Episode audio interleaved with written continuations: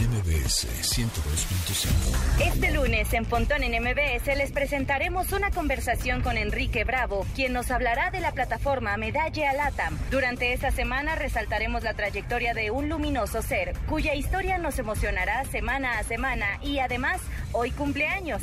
Además, Javier Matuk nos trae un debate muy especial sobre el controversial Registro Nacional de Usuarios de Telefonía Móvil que nos ayudará a entender todas las aristas que este cambio traerá al país.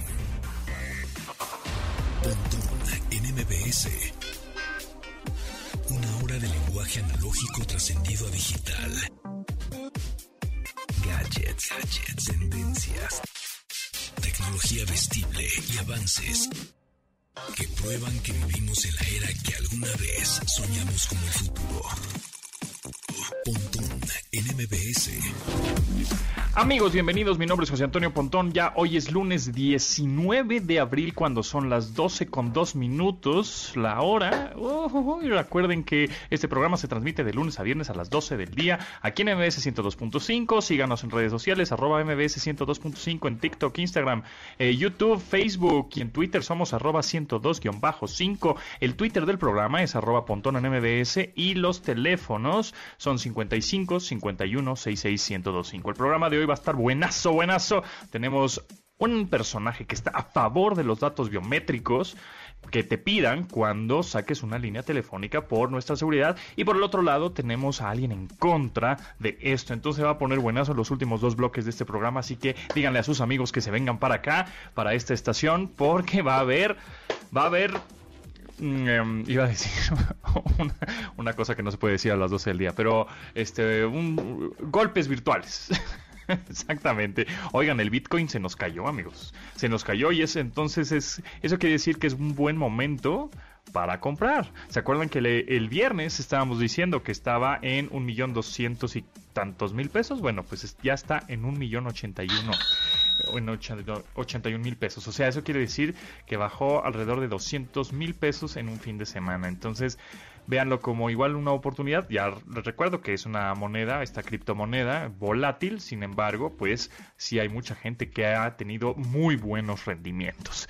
Y con eso, porque el programa está bien cargadito, comenzamos el update.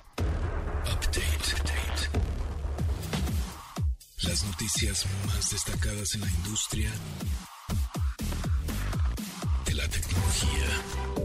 Fue publicado en el Diario Oficial de la Federación el decreto del Padrón Nacional de Usuarios de Telefonía Móvil con el que se vincularán datos como el CURP y datos biométricos a cada línea de telefonía celular en el país. Este decreto reforma y añade disposiciones de la Ley Federal de Telecomunicaciones y Radiodifusión con las que otorga al Instituto Federal de Telecomunicaciones o IFT facultades y obligaciones para recabar información de todos los usuarios de telefonía móvil en el país. A partir de la aparición en el Diario Oficial de la Federación, el IFT tiene seis meses para emitir las reglas para recopilar dichos datos, con la intención de que el nuevo padrón entre en vigor en 2022. Desde su presentación, la iniciativa ha generado numerosas discusiones, como el que las instancias de seguridad puedan acceder a la información a través de una solicitud al IFT sin requerir una orden judicial. Algunas organizaciones apuntan hacia el posible inicio de un mercado negro de tarjetas SIMS, una vez que el padrón esté en funcionamiento. Pontón en MBS 102.5. La semana pasada, Blue Origin, compañía aeroespacial que comanda Jeff Bezos, consiguió lanzar y aterrizar con éxito la nave New Shepard, con la que pretende llevar tripulación al espacio. En este vehículo comprobaron el funcionamiento de todos los sistemas involucrados en el despegue y aterrizaje, además de poner a prueba equipos de comunicación para los astronautas. La nave reutilizable llevó tripulación por algunos momentos quienes realizaron el recorrido habitual de los astronautas para llegar a la plataforma de lanzamiento y la cuenta regresiva fue detenida antes del despegue para hacer dicho test o prueba de la forma más realista posible. El cohete de Blue Origin dejó la superficie y alcanzó 104 kilómetros de altitud cuando separó su cápsula, para que 7 minutos después regresara a la superficie con un aterrizaje perfecto. Además, la cápsula desprendida también logró tocar el suelo de nuevo sin complicaciones. El siguiente paso en este tipo de pruebas es que la nave viaje con tripulación y obtenga la misma satisfacción en el resultado.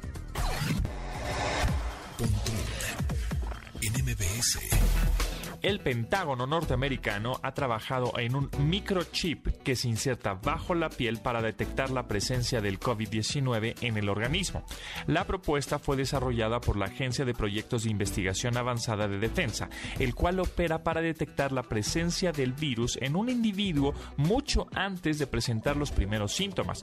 Para poder implementar tal herramienta de detección, este microchip es incrustado en un gel similar a un tejido, el cual está diseñado para análisis continuo de la sangre y así alertar al sujeto de la presencia de esta enfermedad en su organismo. De acuerdo al Pentágono, esta investigación es de vital importancia para prevenir brotes en bases militares, como les ocurrió hace un año en una base que registró 1.200 contagios en soldados.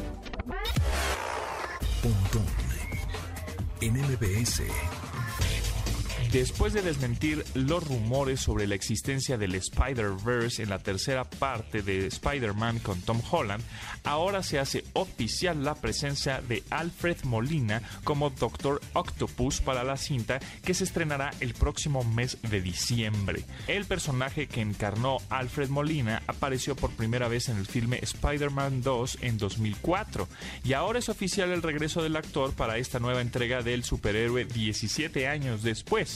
Aunque la noticia no ha sido confirmada por parte de Sony Pictures o Marvel Studios, el actor reveló su presencia e incluso detalló su experiencia en la filmación con el manejo de los tentáculos característicos del personaje.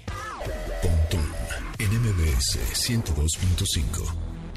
Techno Facts. Datos que debes tener almacenados en tu sistema. Una tableta gráfica Wacom es un producto de la compañía japonesa del mismo nombre, la cual ha logrado fama mundial gracias a ese mismo artefacto y tabletas digitalizadoras. Sus productos gozan de gran popularidad entre artistas, dibujantes de cómics, diseñadores gráficos o arquitectos, quienes la citan como estándar obligado para alcanzar sus resultados. Estas tabletas utilizan una tecnología patentada de lápiz digital, el cual no requiere de baterías o cables, sensible a la variación de presión y que toma las posiciones de la punta del lápiz a alta frecuencia respecto a la superficie de la tableta y con gran predictibilidad. Esto permite que los lápices empleados sean ligeros, pues la tecnología se basa en resonancia electromagnética. La base de la tarjeta contiene unos emisores de campo electromagnético, mientras que el lápiz posee un circuito resonante que oscila según el campo electromagnético que recibe. Dicho de otra manera, Gracias a esta tableta es posible replicar digitalmente cualquier dibujo realizado a través de dicho lápiz, el cual también permite hacer una selección específica en ciertas áreas de algún gráfico para hacer modificaciones o trabajar a placer. Lunes de datos curiosos de asistentes virtuales. Alexa, dame un dato curioso. Aquí tienes un dato curioso. En la ciudad de Los Ángeles hay más automóviles que gente. Órale, está bueno eso.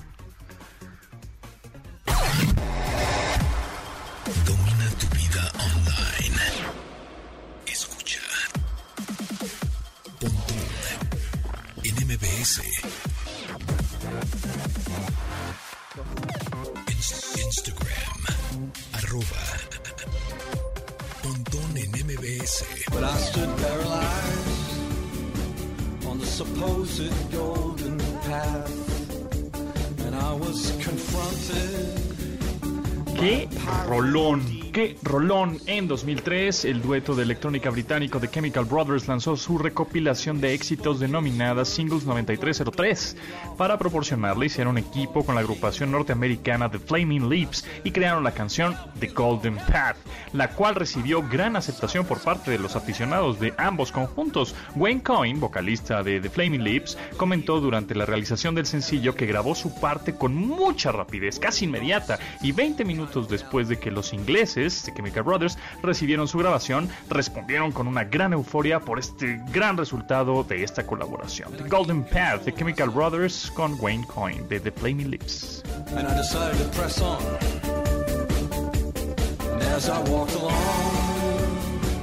the supposed golden path, I was trembling with fear.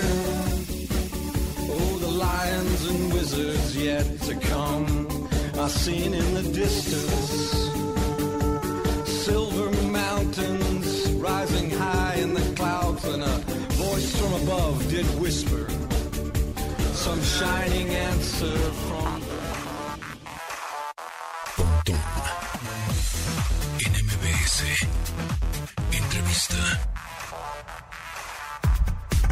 En esta ocasión me gustaría presentarles a Enrique Bravo, vicepresidente de Medalia para Latinoamérica. Enrique, ¿cómo andas? Bien, ¿y tú, José Antonio? Gracias por la invitación. Todo bien, todo bien. Platícanos primero qué es lo que hace Medalia, que entiendo que son pues interfaces. Bueno, pero platícanos tú.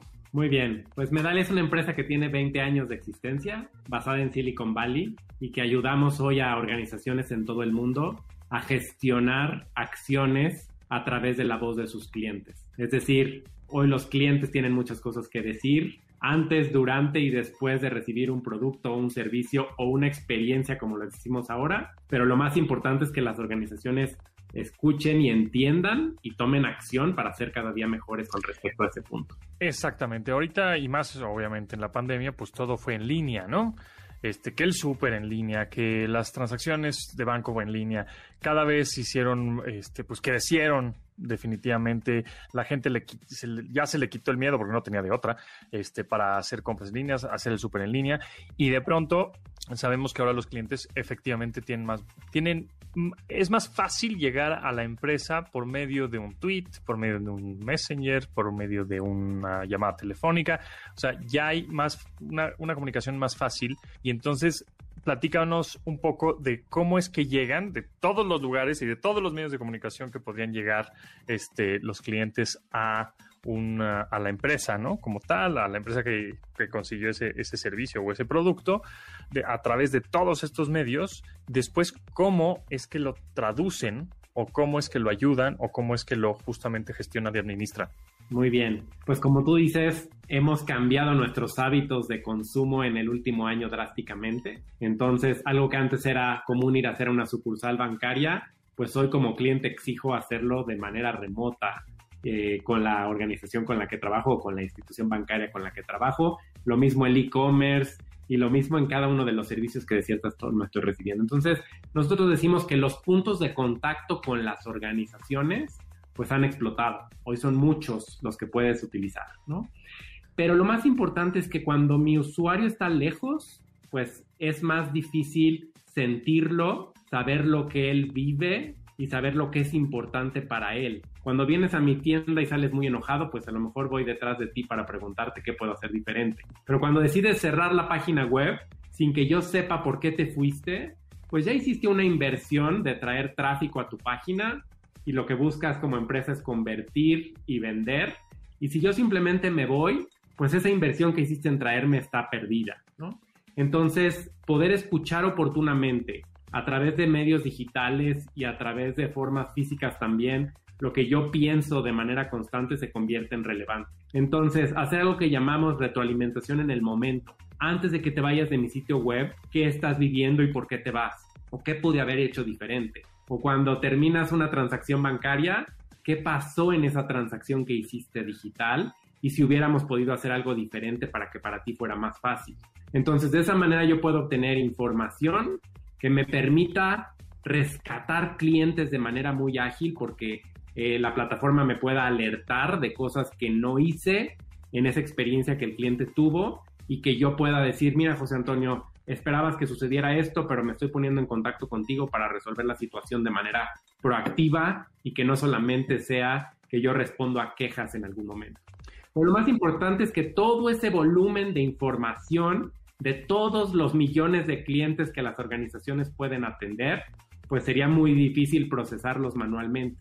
Entonces ponemos a disposición de las organizaciones motores de inteligencia artificial para procesar retroalimentación que llegue en una encuesta, llegue en una intercepta a través de una página web o que llegue a través de audio y video, que son formas muy novedosas de comunicarte y de tener retroalimentación en una organización. Exacto, es lo que te iba a preguntar. O sea, no es un humano el que los hace, sino una inteligencia artificial que está analizando por nanosegundos, ¿no? Este, milésimas de segundo, toda la información que se está recabando de todos los clientes en diferentes páginas y clientes que ustedes tienen. Totalmente. Eh, ¿No? Entonces, eh, Pero, por ejemplo, tú cuando yo me meto a un sitio web y yo no he dado ningún dato, entre comillas, ¿no? O sea, porque igual sí estoy ingresado con mi nombre y contraseña, en dado caso en un Gmail o en un Amazon o en un Mercado Libre, en un cualquier sitio, ¿no? Entonces, más o menos saben mi comportamiento digital, aunque yo no haya dado que sí a una encuesta o haya respondido a alguna cosa con mi teclado. Si no estoy dando clics y estoy navegando por el sitio y estoy navegando por los productos, todo ese comportamiento digital, ustedes lo están monitoreando para saber cómo, cuál es el journey, cuál es este viaje del consumidor.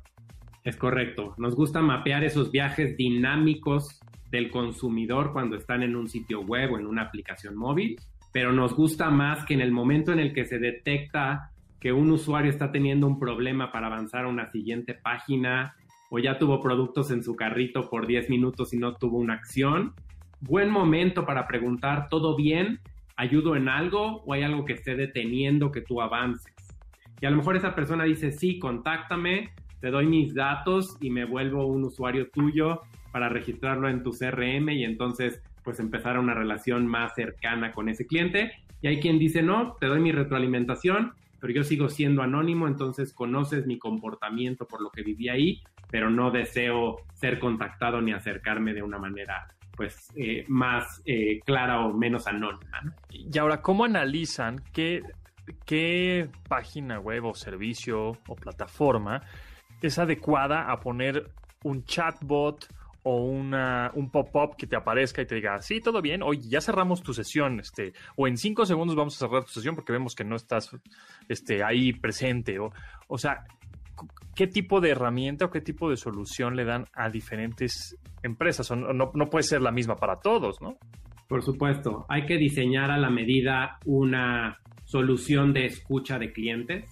¿Por qué? Porque si tú cada vez que entres a mi sitio web te voy a tratar de hacer las primeras 10 preguntas, tú vas a decir, yo ya no vuelvo a entrar porque cada vez que entro me interpretan cosas, que flojera. Entonces, manejar algo que en tecnología llamamos cuarentenas, es decir, José Antonio entró a esta página y en el siguiente mes que se conecte desde esta IP y con estas características. No lo vuelvas a molestar. Lo voy a dejar en paz, a menos que él proactivamente me quiera dar alguna retroalimentación y que estará disponible en el portal para poderlo hacer, ¿no? Pero entonces es una combinación de darle libertad a la persona pero en los momentos oportunos tratar de obtener su retroalimentación para tomar acciones con lo que alguien te está diciendo. Eso es también gracias a las cookies, ¿correcto? Gracias a las cookies, a gracias a lo que pasa en los portales cuando los diseñan y te permite entender lo que las personas hacen o están consumiendo y el tiempo que invierten en alguna parte de tu sitio o en alguna otra parte. Ahora que hemos visto que algunas este, compañías, bueno, en este caso también Adobe, dicen, no, ya no va a haber cookies en los sitios. ¿Ustedes es un reto para ustedes eso? Pues eh, es un reto para identificar algunos de esos comportamientos, pero creo que la forma más valiosa de obtener sentimiento de un cliente es preguntar. Entonces, en la medida que podamos decidir cuáles son los momentos en los que quiero saber algo de ti, un momento de verdad es cuando decidiste ya comprarme en mi sitio web, ¿no? Pues ya compraste en mi sitio web, bueno, pues es momento de preguntarte cómo te fue, dame tu retroalimentación y a lo mejor hoy en vez de hacerte una encuesta larga y compleja y difícil, te pregunto a través de un espacio de video. Entonces procesamos el video y de ahí podemos empezar a trabajar específicamente con ese punto. Eh, saber en el video cuál es el sentimiento que puedas manejar y eh, saber lo que estás diciendo, pero también lo que estás viviendo. Entonces nosotros procesamos palabra por palabra, frase por frase, pero también tu tono de voz, también eh, el, el, volumen y la velocidad a la que estás hablando me debe decir pues en qué momento de sentimiento estás para tomar una decisión con respecto a qué tipo de servicio te tengo que ofrecer. Por último, Enrique Bravo, vicepresidente de Medalia para Latinoamérica, ¿algún caso eh, complicado que hayan tenido o que haya este, requerido un desafío con algún cliente? Decir, híjole, este, este cliente es complicado por su naturaleza, ¿no? Porque vende este tipo de cosas o porque vende este servicio o tiene este protocolo o, los clientes ya de, de, cajón ya lo odian, ¿no? Mira, tanto los bancos como las empresas de retail diría que tuvieron que adaptarse drásticamente durante la pandemia, ¿no? De la noche a la mañana tuvieron que cambiar eh, la forma en la que servían y las prioridades de los clientes cambiaron.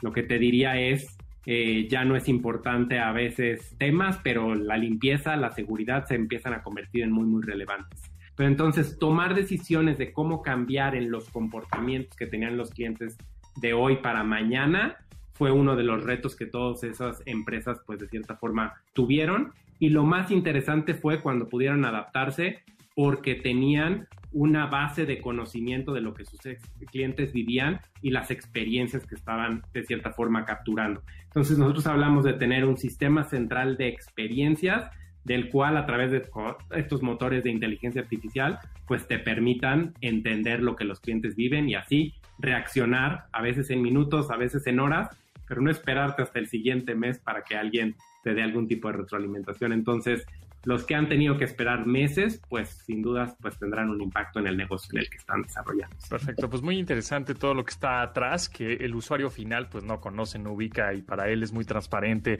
estar comprando y, ay, ¿por qué me apareció este anuncio? O, ay, ¿por qué me apareció esta encuesta? Para ellos es muy, digamos, muy normal, muy orgánico, muy amigable, ¿no? Eh, parte de esta misma interfaz de usuario, pero bueno, todo lo que hay detrás es eh, hay un desarrollo tecnológico muy importante y en este caso es de Medalia. Muchas gracias, Enrique Bravo, vicepresidente de Medalia para Latinoamérica. Que estés muy bien, mucho éxito y ahí estaremos este, en contacto por si hay alguna actualización o algún caso que, que valga la pena difundir. Gracias por tu tiempo y gracias por el espacio y saludo a la audiencia. Gracias.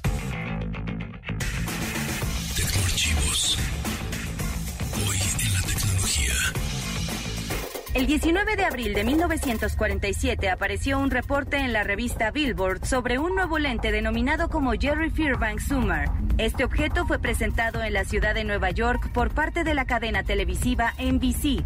Tiempo más adelante, este lente se convirtió en una función estándar para las cámaras y su nombre se sintetizó para denominarse como Zoom. Esta función permite hacer acercamientos y alejamientos en el encuadre realizado desde la cámara y permite captar el entorno que rodea la toma sin que haya necesidad de mover la cámara del lugar.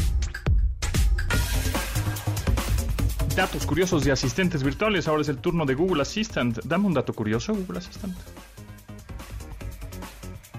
Aquí tienes algo increíble. Cuando un pato come huevos de pescado, algunos huevos logran sobrevivir el arduo viaje por el tracto digestivo y salir intactos en el excremento del pato. Aunque poco atractivo, esto explica cómo algunos peces aparecen misteriosamente en lagos y estanques aislados. Mm, muy bueno. Escuchas Pontón en MBS. Información digital decodificada para tu estilo de vida digital. Twitter, arroba. Pontón en MBS. Escuchas. Pontón en MBS. Información digital decodificada para tu estilo de vida digital. Amigos, esto se va a poner buenazo. Muchas gracias por seguir en sintonía en MBS 102.5. En esta ocasión me acompaña, hacemos, uh, hicimos una mesa redonda virtual en donde me acompaña, por supuesto, porque hoy es lunes, lunes de Javier Matuk, está aquí. Javier, ¿cómo estás? Potón, muy bien, muchas gracias. Muy contento de estar en esta mesa redonda. ¿Estás listo? Dice, uf, yo nací listo, Pontón. Ya sé, uf, me queda clarísimo. También tenemos a Carlos Chavarría, director de Naat Technologies. ¿Cómo estás, Carlos? Muy bien, José Antonio, muchas gracias por la invitación. Para, bueno, un poquito de contexto, NAAD Technologies, bueno, pues son, eh, digamos que es el, um, lleva 15 años de, de, experiencia y son los que, pues es el, la, la, la, gente que está detrás de todos los datos biométricos del sector financiero, ¿no? Algo así. Y Luis Fernando García, director ejecutivo de Red en la defensa de los derechos digitales. Luis Fernando, ¿cómo estás? Muy bien, muchas gracias por la invitación. Buenazo, buenazo. Bueno, pues, eh, ¿por qué están ellos aquí y por qué estamos haciendo esta mesa redonda virtual eh, en, en, este programa de radio? Pues porque nos interesa lo de los datos biométricos ahora en... Eh, a, a la hora de sacar una línea telefónica, que esto va a estar en vigor en teoría en el 2022. Pero eh, hasta cuando se, digamos, se publique en el diario oficial de la Federación. Entonces, ahora para sacar una línea telefónica tenemos que dar eh, por supuesto, nuestro nombre, dirección, eh, datos biométricos. ¿Y a qué se refiere con datos biométricos? Pues me imagino huella dactilar, posiblemente reconocimiento facial, pero eh, tenemos a Carlos Chavarría que está a favor de eso y tenemos a Luis Fernando García que no está a favor de eso. Y nosotros estamos pues como que sí, como que no, como que vamos a darle, la, seguramente alguien le dará la vuelta y cómo está el asunto. Carlos, eh, ¿tú por qué estás a favor de los que, que, cada vez que saquemos una línea telefónica en nuestro celular nos pidan todavía más datos y ahora los biométricos? Bueno, en principio, eh, pues soy un ciudadano mexicano como, como, como nosotros, como, como tu audiencia, y yo he sufrido en carne propia lo, en los temas de extorsión por vía telefónica. Recientemente en mi oficina hicieron eso con el guardia y pues nos quitaba una cantidad importante de dinero, importante para nosotros, eh, una cantidad relevante de dinero. Eh, lo hicieron de forma maravillosa, desde cinco números telefónicos, por supuesto comprados en la esquina. Este, lo hicieron desde el penal de Puente Grande y eh, pues al final se fueron con todos, le han llamado a mi familia, a otras personas, eh, y ese es solo uno de los temas. Eh, el, en realidad la tendencia mundial no, no pues esta es muy clara, la tendencia mundial es que tu número telefónico se convierte o se va a convertir, está convirtiendo en parte de tu identidad. Hoy ya lo empieza a hacer con las transferencias electrónicas, usando solo el número telefónico. Y bueno, pues yo creo que muchos de nosotros no perdemos de vista nuestro teléfono como podemos perder de vista nuestra cartera, nuestra tarjeta, nuestra INE, muchas otras cosas las podemos perder de vista, pero nuestro teléfono es muy difícil que lo perdamos de vista. Entonces es una tendencia mundial, aparte del problema que tenemos, además no tenemos una cédula de identidad nacional en México, eh, lo cual complica un poco las cosas y esto nos permite dar, si no una solución de fondo, algo que nos puede ayudar para avanzar en ese sentido. Nos ha tocado, sí, efectivamente, que de pronto los engaños, ¿no? Fraudes telefónicos y unos caen en la trampa y otros no. Eh, ahora te inventan que tienen este por a través de la geolocalización de tu teléfono, las apps de, bancarias, te hablan diciendo, ay, fíjate que hicieron un cargo, ¿no? No sé si ya les llegó ese audio de WhatsApp grabado.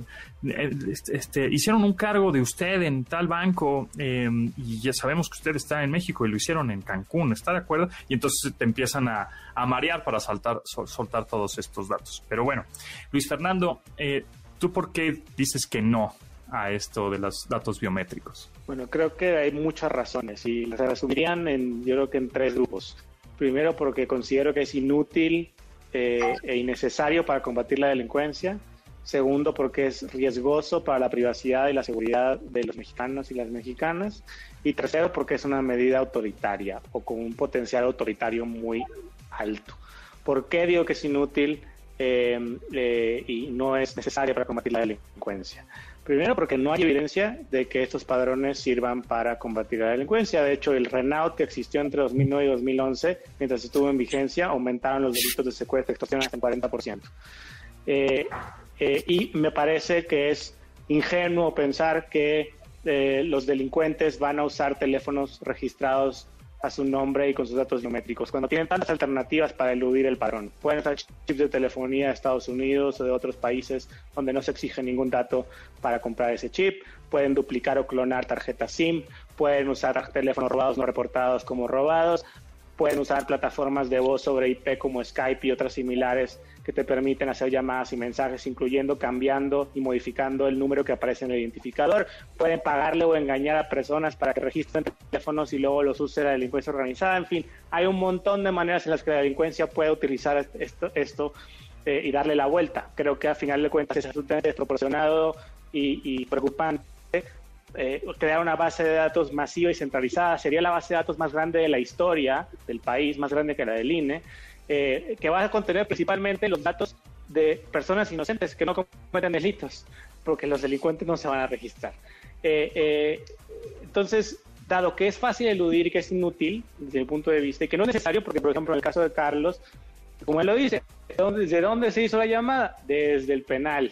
Cuando el gobierno y el Estado ya tienen herramientas como la geolocalización en tiempo real o el acceso al historial de llamadas de cada teléfono, lo puede hacer con autorización judicial. Eh, cuando ya hay una facultad de inhibir las señales de telefonía en los penales y cárceles desde donde sale más del 60% de la llamada de Entonces, el gobierno sí tiene herramientas, pero son incompetentes y la estrategia de seguridad no funciona porque es básicamente la misma de los gobiernos anteriores y están buscando un pretexto para decirle al presidente por qué está fallando la estrategia de seguridad y se están inventando la necesidad de, un padrón que no es necesario, tienen herramientas para hacerlo y luego están todo el tema de los riesgos. Ojalá fuera el único problema es que va, que va a ser inútil. El problema es el tema de los riesgos, porque el Renault se filtró a los dos meses más de 50 millones de registros estaban, estaban en venta en 500 pesos. Y no es un caso aislado. Solo este año nosotros hemos documentado cómo en foros de Internet se venden bases de datos de bancos, de empresas de telecomunicaciones, de padrones de secretarías federales y locales. Es frecuente y constante la vulneración de, bases de datos eh, en México. Y el riesgo de los datos biométricos es que a diferencia de una contraseña, que cuando hay una filtración, pues te dicen, cambia la contraseña y ya estás protegido. Tus datos biométricos no los puedes cambiar, o es, sobre todo el caso de la cara, al menos es considerablemente más caro ir con un cirujano plástico para que te cambie la cara.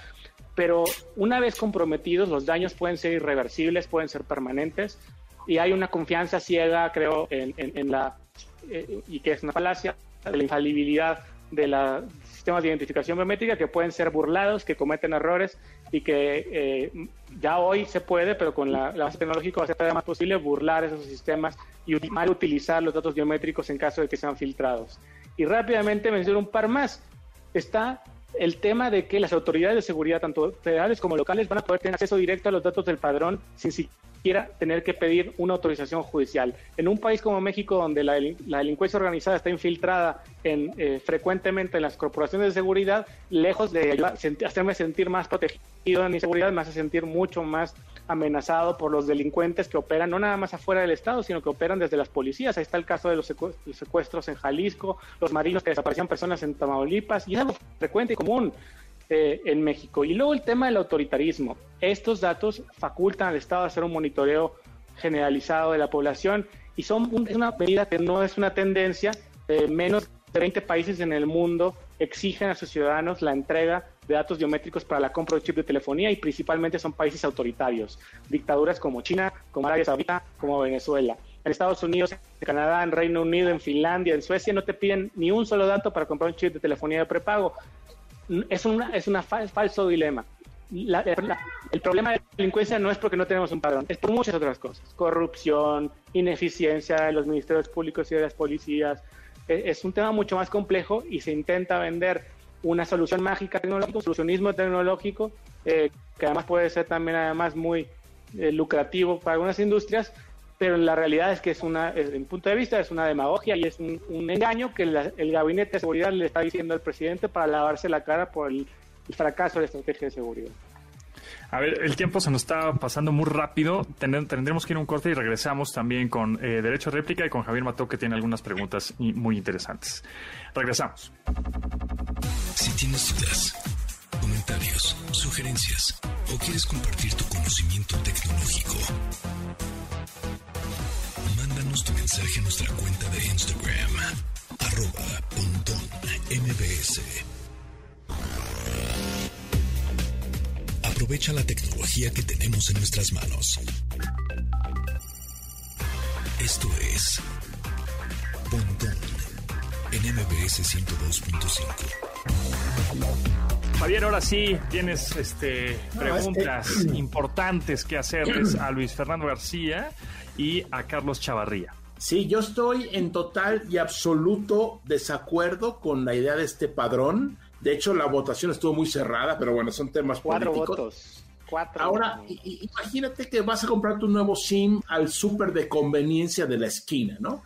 De alguna forma, el que te vende el SIM va a tener que ingeniárselas cómo mandarles los datos al IFT un instituto que querían hace muy poquito disolver y borrar y no servía para nada, que no tiene dinero, no tiene presupuesto, no tiene tecnología para hacer esto. Tú vas a llegar tú al súper, me da un SIM, por favor, sí, como no, ponga su cara aquí, con este celular le tomo una foto, ponga su huella digital y espere a ver cuándo está activa la línea. Es en la parte práctica a los que no somos delincuentes. Esto va a mermar las ventas de una forma importante y sobre todo para los operadores virtuales móviles que venden muchísimo por internet. No hay contacto físico porque los grandes operadores o carriers, bueno, pues tienen sus puntos de venta. Entonces, yo le veo muchos más contras que pros, como decía Luis Fernando, a diferencia de lo que comenta Carlos. Eh, no, creo que no estamos hablando precisamente de la eficiencia, eficacia de la, del asunto biométrico. Esa es una historia. Ya lo usamos, de hecho escuchaba hace unos cuantos días por ahí decir, ya lo usamos, sí, lo usamos para una cuenta de banco, que no abres una cada semana, lo usamos para, bueno, obviamente documentos oficiales, pero creo que es una aspirina para una operación a corazón abierto que no va a resolver nada. No sé qué opinan ustedes, Carlos, Luis Fernando. Bueno, yo, yo, yo, perdón, yo la verdad es que, este, pues ahora Luis Fernando dijo muchísimas cosas, yo solamente dije dos de, todas las que he visto, entonces ahí, este, pues necesitaré un poquito de tiempo para poder eh, explicar, tocar punto a punto lo que dijo Fernando, lo que dijo Luis Fernando. Eh, pero primero me gustaría poner como una reflexión como ciudadano, que también soy, que fue lo primero que dije. No soy extranjero, soy mexicano como ustedes. Y yo, yo, yo me haré la pregunta, me hago la pregunta, ¿de qué estamos hablando? ¿Estamos hablando de por qué no hacerlo o de cómo sí hacerlo? Porque son cosas distintas. O sea, los por qué no, pues ya Luis Fernando dijo una lista como de 50 y quizá tenga más. Hasta mencionar que la tecnología, que es una falacia de que sea confiable, confiable, lo cual me gustaría, pues a lo mejor en algún momento platicar con él y ver a qué se refiere con que sea una falacia. Infalible. Ah, dijiste que era infalible, que es una falacia. Ahora, yo, hay muchos temas en, en, el, en el, contexto. Eh, eh, yo estoy a favor de la iniciativa como una posible solución. Yo no estoy diciendo que, las, que sea la solución de fondo, yo no estoy diciendo que sea la única, yo no estoy diciendo que me encante compartir mi información biométrica. Estoy diciendo que ante una circunstancia como la que vivimos como ciudadanos, hay posibles soluciones tecnológicas, como los temas de biometría, que por cierto no son nuevos. Antes de esto pasó con los bancos y antes fue con las afores. Había un mercado negro de afores que yo no sé si ustedes lo vivieron, a lo mejor tú todavía no trabajabas, Luis Fernando, pero había un, había una, un mercado negro de afores donde la gente se cambiaba de afore, lo cambiaban de afores sin que se diera cuenta. Entonces, ¿qué pasa con eso? Que entonces, entonces el, el Estado, al no tener una cosa como lo deberíamos de tener, estoy completamente de acuerdo. Como no lo tenemos, se buscan otras maneras. Hoy hay más teléfonos celulares en, la, en el país que personas, que ciudadanos. Más de 130 millones de teléfonos hay. ¿Es una forma de acceder a esto? Sí. Pensando en lo que decía Javier, a ver, no Javier, imagínate que hoy un enrolamiento biométrico, que ese es el nombre técnico de, ¿cómo se llama? Se debe hacer, se podría hacer y se hace desde tu propio teléfono móvil. Tú, para este caso, te podrías enrolar con el teléfono que tengas, de gama baja, media, alta, con biometría facial, grafoscópica, de voz y dactilar, sin otra cosa más. Otra cosa muy relevante, y es algo que me gustaría que tuviéramos muy claro todos los que estamos participando en estos foros. Cuando hablamos de se van a robar la información biométrica, hay una cosa que hay que aclarar, esto es un tema técnico o un tema tecnológico. Y si antes se decía que la tecnología no importa, perdón, ahora sí la tecnología importa y son los puntos determinantes, como el caso de Renault y como en otros casos de fracaso que sé que han existido. Les pongo un caso, una, una explicación muy sencilla, muy simple. Las bases de datos biométricas no guardan la información biométrica de la persona, Luis Fernando. Así depende, no funciona. Depende No. del tipo de base de datos. Sí, si es centralizada o si es descentralizada. No, no, no, no. Hay no tiene muchos que- tipos. No, no tiene que ver con eso. No tiene que ver con la centralización. Eso son cosas distintas. No importa si nunca has escuchado un podcast o si eres un podcaster profesional. Únete a la comunidad Himalaya. Radio en vivo. Radio en vivo. Contenidos originales y experiencias diseñadas solo para ti. Solo para ti. Himalaya. Descarga gratis la app. No, no, no, no depende. Es un tema de ingeniería, no depende. Son niveles, son niveles. Primer nivel, hay, hay una información que está clara o que está en claro, así se dice, o que es legible, que se puede entender. Segundo nivel, está encriptada. Tercer nivel, no se guarda la información tal cual, se guarda un extracto de la información que se llama técnicamente hash. Lo que hay hoy en esas bases de datos biométricas no es la información biométrica, es un extracto de la información biométrica que si tú la sacas, primero, que se la roben, hay que, hay que definir si es al IFT o a la telefónica. Yo creo que debería de ser el carrier que lo guardará. Ahí ya hay un, hay un primer paso. Segundo paso, que se la pudieran robar. Tercer paso, que la pudieran descifrar. Con poquito conocimiento sabemos que los algoritmos más avanzados pues es una capacidad de cómputo que en México no hay, por ejemplo, para poderlo hacer, eventualmente se puede hacer. Y una vez si se pudiera hacer, esa información no sirve para nada, porque no es la información biométrica. Eso ya cambió, o sea, no estamos en los 80, estamos en 2021. En este momento, eso que se guarda, cuando se quiere validar, se vuelve a aplicar este mecanismo, este algoritmo, y se obtiene ese extracto. Y lo que se comparan son estos extractos. Entonces, hay que tener muy claro eso, porque si no estamos hablando de cosas totalmente distintas. Si a mí me dicen que van a utilizar y que van a guardar mis huellas digitales para que todo el mundo las pueda ver, bueno, sería una estupidez del tamaño del planeta. Pero no es así. Así no funciona la tecnología, no es como está sucediendo. Yo creo que eso es parte de lo que tenemos que entender como ciudadanos, de que no va a pasar eso, no va a suceder así. Por supuesto, se tiene que elegir correctamente la tecnología, por supuesto. Se debe implementar correctamente, claro que se debe de implementar correctamente y se debe de operar de la manera más adecuada. El tema de si la IFT va a ser quien guarde la información o las empresas de telefonía me parece determinante. No pueden ser los dos, no pueden ser los dos. Así se, se dice, hay una controversia, hay una... Yo, yo lo leí. Eso ya se decidió. Eso ya se decidió en la ley. Lo van a recabar las empresas si lo lees, si lo, si lo lees, dice que, la, que las empresas de telefonía lo va a recabar, lo va a administrar, lo va a operar, y entonces eso significa para poder hacer, a ver, es que, insisto, hay que comprender un poco la parte técnica. Es que eso no se puede hacer si otro también lo tiene. O sea, no, no puedes tener a dos dueños de información al mismo tiempo. Eso es algo que se tendrá que decidir. Eso está mal, es, es una contradicción ahí que se tiene que resolver. Por ejemplo, Eso ya se decidió. en el mejor de los casos, este, eh, nosotros nos registramos, como, como dice Carlos, y, la información biométrica está en varias partes, etcétera. Pero tú crees que los criminales, si quieren hacer cosas malas, pues las van a hacer de todas maneras. Claro, por supuesto. A ver, ningún, ningún este delincuente es tonto, creo. Y no verá si ha cometido un delito y va a registrar su línea telefónica. Por supuesto, por supuesto. A ver, pero tenemos que pasar del follow the money al follow the mobile. Hoy las transacciones de dinero en cash no se pueden registrar. Hoy los fraudes se llevan a cuentas de nivel 1 donde no hay registro.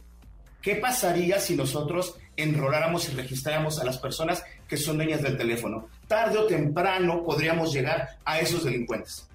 ¿Qué pasa hoy con todas las vías telefónicas que ustedes están diciendo? Claro que se puede. ¿Por qué? Porque no se enrolan en ningún lado, no se registran en ningún lado. Si utilizáramos una biometría básica, como la voz, para hacer un enrolamiento y de alguna manera antes de recibir una llamada o cuando se haga una llamada desde el extranjero, a donde quieran ustedes, se comparara la biometría de voz que se registró cuando se abrió la línea telefónica contra la voz del que está haciendo la llamada, podrías en ese momento decir ¿Es la persona que abrió la cuenta o no es la persona que abrió la cuenta?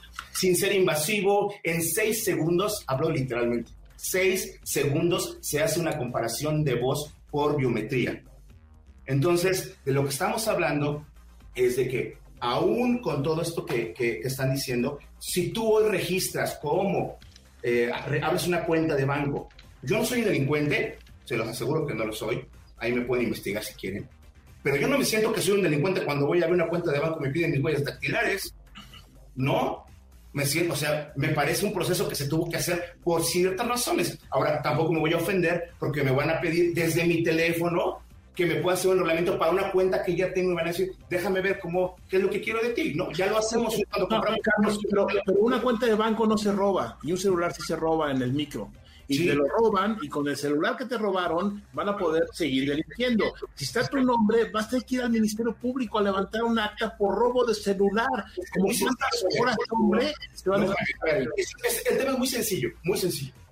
La persona que se lo robó quiere hacer algo a tu nombre con, con el teléfono que tiene. Suponiendo que estuviera desbloqueado, que ya hoy nadie tiene su teléfono desbloqueado. Pero suponiendo que por alguna cosa no le puse, le puse 111, vamos a suponer eso. La persona quiere hacer extorsión quiere hacer algo.